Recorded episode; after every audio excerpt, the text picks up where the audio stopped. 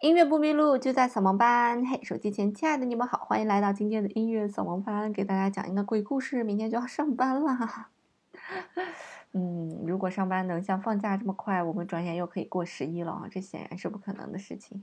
不过希望大家明天把闹钟定好，不要迟到。那昨天呢，其实跟大家分享了如何零基础来学习一个乐器。今天呢，想跟大家来。分享一下零基础如何学习一门语言。当然，我所给大家讲的都是一些理论知识。大家如果想要详细的去践行呢，其实有一些嗯某乎啊，会给大家推荐一些具体的一些网站呀，具体一些书籍啊，大家可以去看一看啊。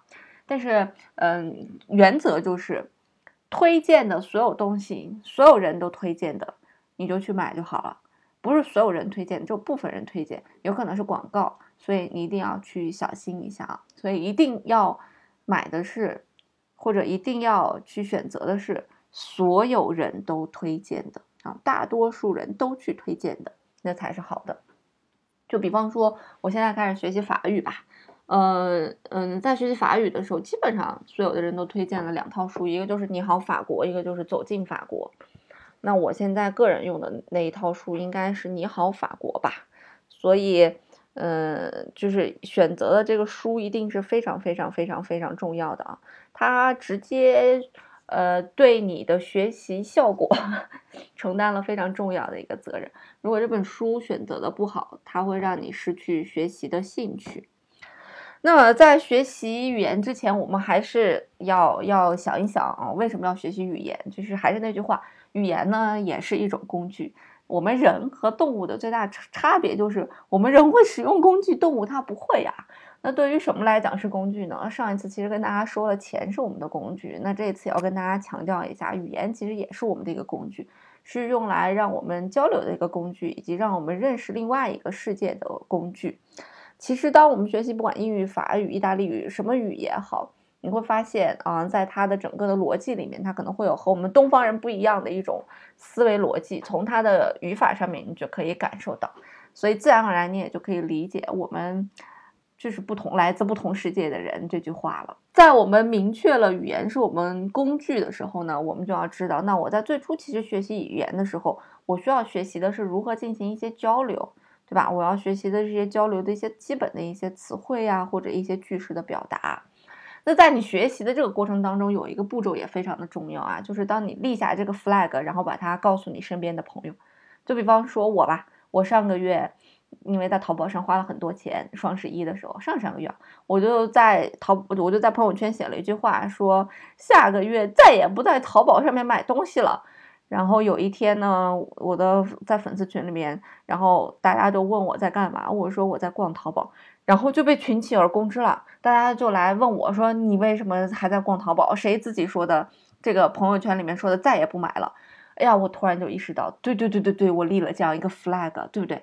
所以在你学习语言的时候，其实也是一样。别人问你干嘛，你就说我在学英语，我在学法语，我在学意大利语。你一定要把你这个 flag 给它立下来，把这个旗子插到这儿，然后让别人来监督你。然后当有一天过几个月，准保会有人问你，哎，你这个法语学的咋样了？哎，你这个英语学的咋样了？到时候你就会感觉到自行惭愧，我怎么一点都没有学？你就会对自己产对自己产生深深的一个怀疑。所以这个步骤其实是一个非常重要的一个步骤。那其次还有一个步骤，在学习之前啊也非常重要，就是你一定要明确你为什么要学习这个东西。对吧？你的兴趣点到底在哪里？那我现在在学习法语，我的兴趣点在哪里？我的兴趣点就在于，我希望有一天我可以站在香舍丽舍大街上啊，站在香街上面，穿着大红裙，踩着高跟鞋，头顶着大檐帽，然后用非常标准的 法语说出来 Bonjour 啊，对，用标准的法语来跟大家去交流，这其实就是我的兴趣点所在。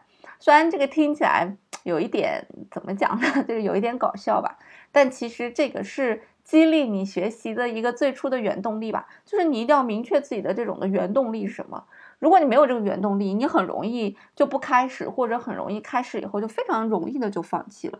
但凡你有了这样一个原动力，其实，在你学习的过程当中，没想到那样一个场景，如果是我，我没想到那个场景，我就会再拿起我的学习法语的软件也好，我的法语书也好，听一听，念一念啊，这样日积月累呢，其实。不管我有一天是不是能够用流利的法语点餐呐，或者怎么样，但至少至少至少我积累了一些法语的词汇，我至少可以去面包店点个面包呀，去咖啡店点个咖啡呀，反正我现在是能点了，但但我不一定能听懂别人对我说什么，但是至少我能点，我能开这个口了，所以这两个嗯听起来很搞笑的两点。其实是非常重要，在我们学习语言之前，或者在学习任何事情之前，要给自己立下的一个 flag。那其次，在我们学习的过程当中，我有一次跟大家介绍了学习英语的一些网站，有人讲说我是不是恰饭了？没有啊，我还没有到这个程度啊。嗯，我的粉丝还没有多到我可以来随便恰饭的地步。而且喜马拉雅是不让主播私自接广告的，所以大家放心，我没有恰饭。呃。呃，所以我上次给大家推荐那个多邻国呢，它其实是有免费的版本的，只要你看广告，它就可以免费。但是其实我最后还是选择了付费的版本啊，因为我个人觉得，以我个人的角度来看，就是其实免费的东西永远都是最贵的嘛，对吧？那付费的东西呢，它做出来这个东西，你觉得它还不错，然后你为它付费，然后它可以有这个钱去。嗯，细化去把它的这个服务提升的更好，那其实这就是一个良性的一个循环，对吧？如果你觉得它的服务做的还不错，然后用一个免费的版本，然后一直希望啊，它就是给你提供一个付费的服务或者提供一个更好的服务，但它没有钱去往下一步去做，那也没有办法，这个商业模式也没有办法持续下去。其实这些 A P P 呢，对我们学习就是一种辅助。那这个辅助是什么呢？尤其是多邻国的那个 A P P 啊，它对于语言的一种学习呢，就是说把你放到那样一个语言环境当中，让你学习那个词。其实这跟小孩子学习语言也是非常相似的。我们成人学习语言老爱纠结于语法，这是下一步我们要纠结的问题。我们首先要纠结的是，我要把日常的这些东西先先学会。你比方说，孩子学习语言的时候，他最关键的就是他要听很多儿歌，然后儿歌里面有各种各样的场景。那在儿歌里面或者在一些童谣里面，它不但是押韵的，而且它这个童谣里面的每一段它会变换一些东西。比方说，就是有有一个我有一个这个英文童谣吧，它就是 Brown bear, Brown bear, what do you see？他就想让你学 What do you see？你看见了什么东西？然后他就会说 Brown bear，然后什么 Green bear，或者什么嗯 Brown fox。反正他就会给你变换一些小词，比方说他棕熊棕熊，你看见了什么？他可能会说灰熊灰熊，你看见了什么？他会说棕狐狸棕狐狸，你看见了什么？对他会有一些东西是固定的，然后给你不停的变换其中的一些他想让你学习的东西，比方说他想让你学习颜色，或者他想让你学习动物，他就会把动物给你进行一个变换，颜色进行一个变换。但是他还想让你学习一个句子，叫做 What do you see？你看见了什么东西？那他就会一直重复这个句子，给你产生一个更深的记忆。所以那个 A P P 整个设计的思路应该就是这样一个思路。那我个人觉得，这样其实学习语言是非常，就是把它当做一个工具来去使用的，而不是像我们小时候学习语言那样，要学这个开始就开始学语法。我觉得那样根本就是不对的。尤其是我们上高中那些英语题，到底是填 in 还是填 and at 还是填 on？哎，这些东西拿给外国人，真的有的时候外国人对吧？外国人他都不知道该填些什么。你更不要说你拿给中国人做这些题了，或者填 which 还是填 what 还是填什么 in which，就就是这种。哎呀，我真是觉得这种设计真的是非常非常的不合理。所以说，其实一款好的 A P P 是可以辅助你更好的进行学习的，它是有助于你的记忆的，不会让你的记忆产生混乱。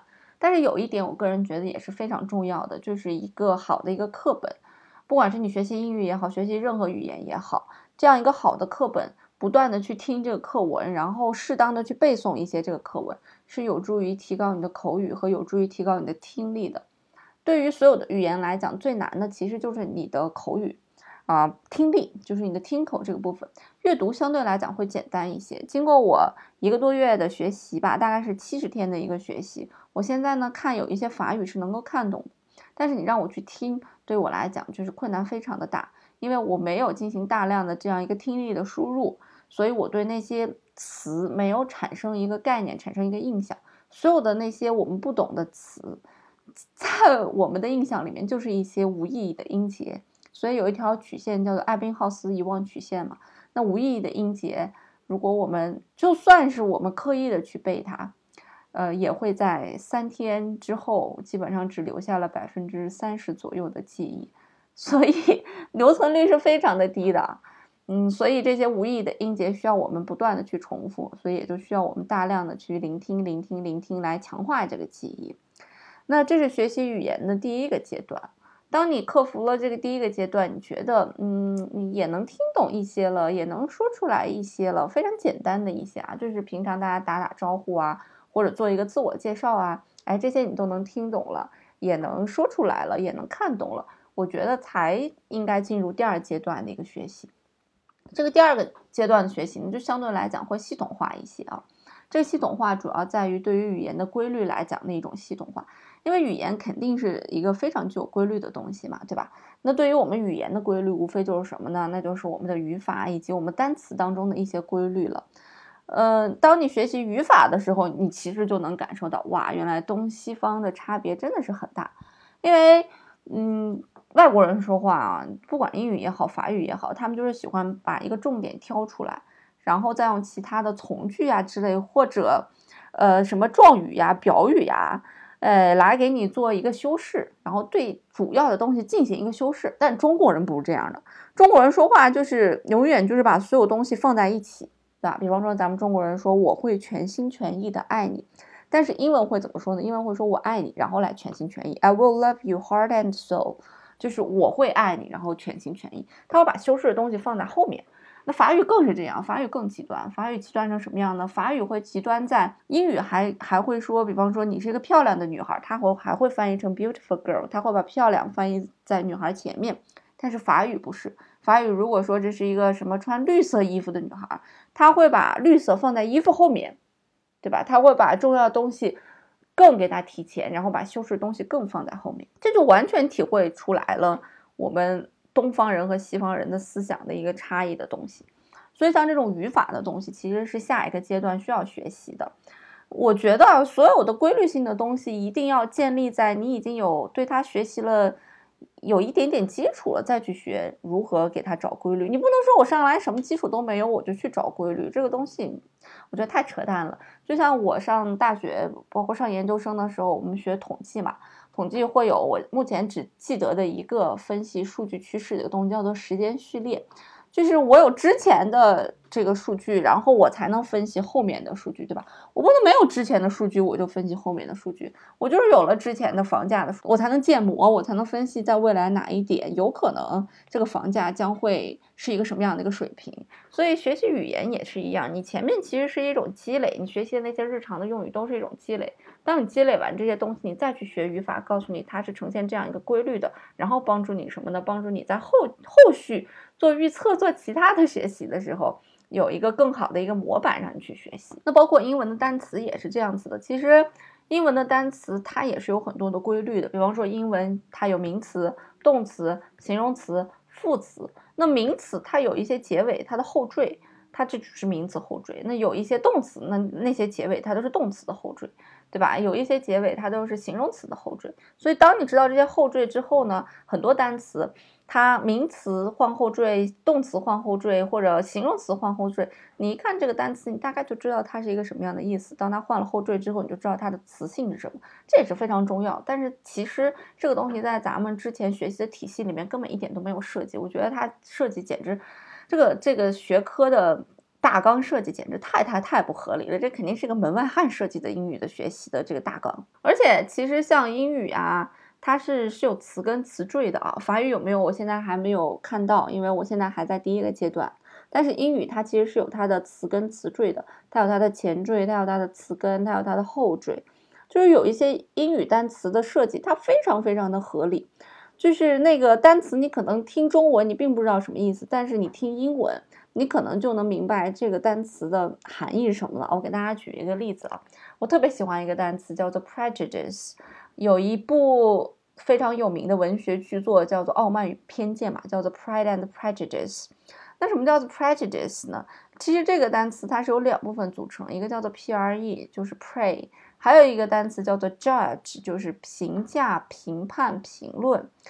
那这个 pray 的意思其实就是钱在什么什么之前。所以，什么叫做偏见呢？这个单词到底是什么意思啊？你听中文偏见，你可能没有办法直观的去理解，但是你听英文啊，它什么叫做偏见呢？就是你预先判断了这个人，你预先判断了这个人。就比方说，我今天听见一个女孩，她的名字叫罗玉凤，我觉得她有可能长得特别丑。我今天听见一个女孩，名她叫范冰冰，我还没看她的照片，我就觉得她有可能长得很好看。这就是我的一个预先的一个判断，但是有可能这个范冰冰非那个范冰冰啊，她这个范冰冰就有可能是一个三百斤的胖子啊，对吧？就像我们现在还有很多地域歧视一样，就像我妈听见某某地方的人，比方说她听见福建人，她就会觉得福建人太过于精明，会不会骗我呀，对吧？我说我找个男朋友，我妈就会这样想，因为我妈之前被骗过嘛，所以这就是她的。这个偏见就是预先进行一个判断，他没有了解这个人，他就对他进行一个判断，所以叫做 prejudice 啊，这个东西就叫做偏见。那这种词就是，我就觉得它设计的非常好。再比方说，还有一个词叫做哲学，我一直都不知道放在中文里这个哲学到底是什么意思。但是这个哲学这个词在英文里面叫做 philosophy，这个 philo 这个词根的意思其实就是爱的意思，就是 love 爱的意思。这个 Sophie 呢，就是智慧的意思嘛。